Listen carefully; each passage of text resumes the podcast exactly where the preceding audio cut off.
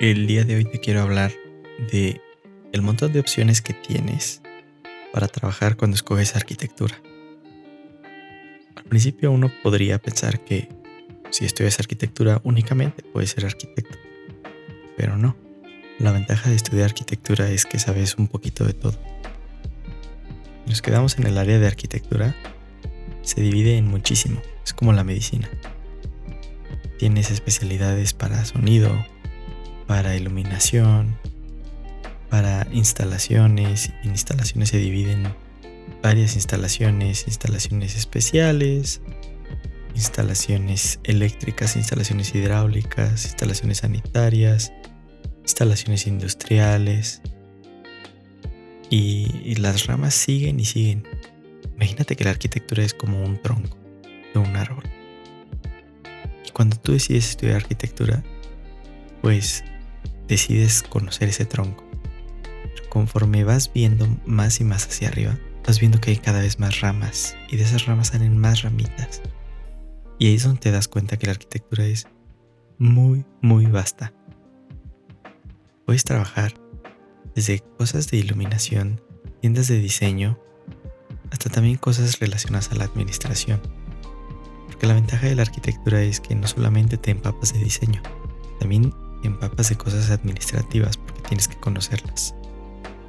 Y si quieres también puedes trabajar en cosas relacionadas a las computadoras. La otra vez estaba viendo en un programa que se llama Udemy, un curso sobre UX. Si no sabes qué es UX, es como toda la parte visual y toda la interfaz para que en las computadoras y en aplicaciones para que un usuario se le haga intuitivo un programa. Y justamente estaba escuchando a esta instructora que ella decía que ella antes de ser UXer era arquitecto. Y decía que se relacionaba mucho la forma de pensar y el cómo solucionar los problemas para una aplicación son casi los mismos principios básicos que se relacionan en la arquitectura. En repetir hasta que te salga bien algo, en entender las necesidades de tu cliente y todas estas cosas que ya te he platicado en los otros podcasts. Otra carrera muy padre que no puedes imaginarte cuando estudias arquitectura es efectos especiales. Y tú puedes decir, pero efectos especiales no tiene nada que ver. Pero sí, tiene muchísimo que ver. Porque si vas a trabajar en una película, tienes que aprender a modelar las construcciones, tienes que entender las físicas, entender si hay destrucciones, cómo se comportan, cómo se cuartean las cosas, cargas, energías. Igual, si quieres estudiar arquitectura, te puedes después brincar al mundo de los videojuegos. En lo mismo, en la creación de los mundos. Ahora con todo esto de que tenemos que trabajar desde casa. También en la arquitectura se está digitalizando mucho las áreas. Por ejemplo, antes estaba más la gente acostumbrada a ir y ver una casa físicamente. Pero ahora con el problema de que no puedes ir para prevenir la enfermedad, pues es más difícil. Y la ventaja es que más y más empresas grandes relacionadas al mundo de la construcción están volteando a ver a los jóvenes arquitectos que se están metiendo más a los mundos virtuales. Por ejemplo, yo cuando recién salí de la carrera con trabajos te enseñaban a hacer modelados 3D. Y ahorita los jóvenes arquitectos que van saliendo les enseñan cómo editar, les enseñan nuevos programas, les enseñan modelados paramétricos, les enseñan Building Information Modeling o BIM, que lo padre de BIM es que al mismo tiempo que haces el plano, si sabes usarlo, vas creando el modelo en 3D y al mismo tiempo te va diciendo cuánto te va a costar el proyecto. Imagínate el tiempo que te ahorras. Eso es en el lado de hacer planos de lo técnico, por así decirlo. Pero si nos vamos hacia el lado de la gente de a pie, es padrísimo saber que ahora puedes visitar un futuro proyecto y ver cómo va a ser los interiores, las dimensiones, y si tienes lentes de realidad aumentada, poder casi sentir, pero sí ver en tamaño real lo que próximamente estará construido. Y es una gran herramienta para las constructoras, porque ahora ya no tienes que exponer a tu gente a estar llevando gente desconocida que tristemente por la situación en México a veces no sabes qué te van a querer hacer. Y lo padre de esto es que ahora la gente lo puede ver desde sus propios dispositivos o desde sus propias casas.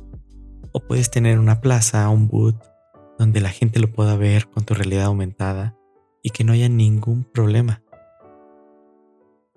Me da gusto ver que la arquitectura también se está modernizando y se está haciendo cada vez más digitalizada. Se está inclinando más al mundo virtual. Está padrísimo. He visto programas donde les enseñan cómo va a quedar el amueblado de sus casas y ya ahí mismo en la computadora, y ni siquiera en la computadora de los arquitectos, sino del cliente desde su casa, puede escoger color de cocina, tipo de muebles, tipos de acabados. Es sorprendente lo que hemos podido llegar gracias a la tecnología. También recuerdo haber leído sobre un arquitecto que se quiso salir en todo lo relacionado a la construcción y se fue más hacia la cocina. Y es reconocido internacionalmente y hace unos postres, pero súper bonitos. En serio. Mezcla las figuras geométricas y juega con perspectivas, con ángulos en los postres.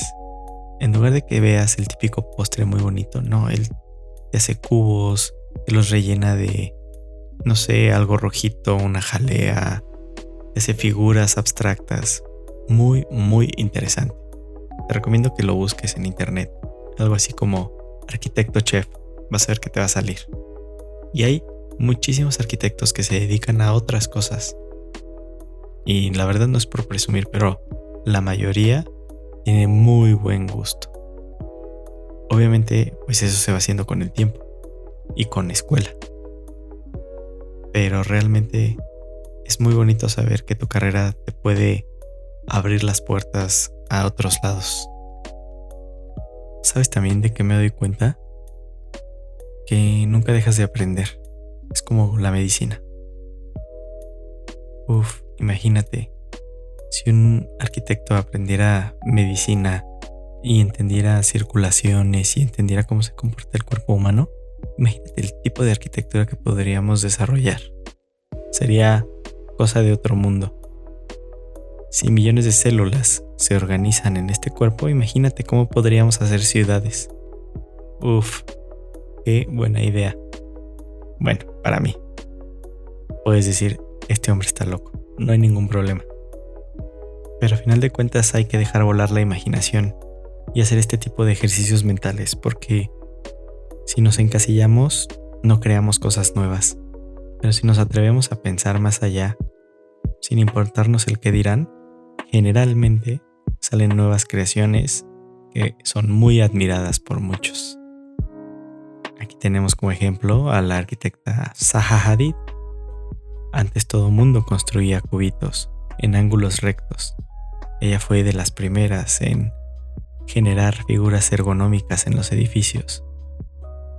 Y no recuerdo muy bien cómo se le preguntó, pero la idea que una vez le preguntaron es por qué ella hacía eso.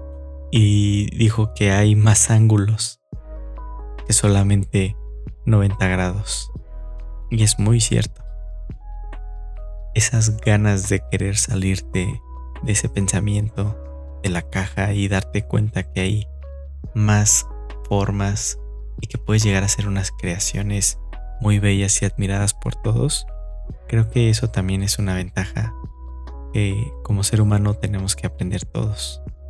Así que si estás escuchando esto y te generan ciertas dudas algunos proyectos que tengas en mente o algunas ideas, créeme que en la mente nunca se van a hacer.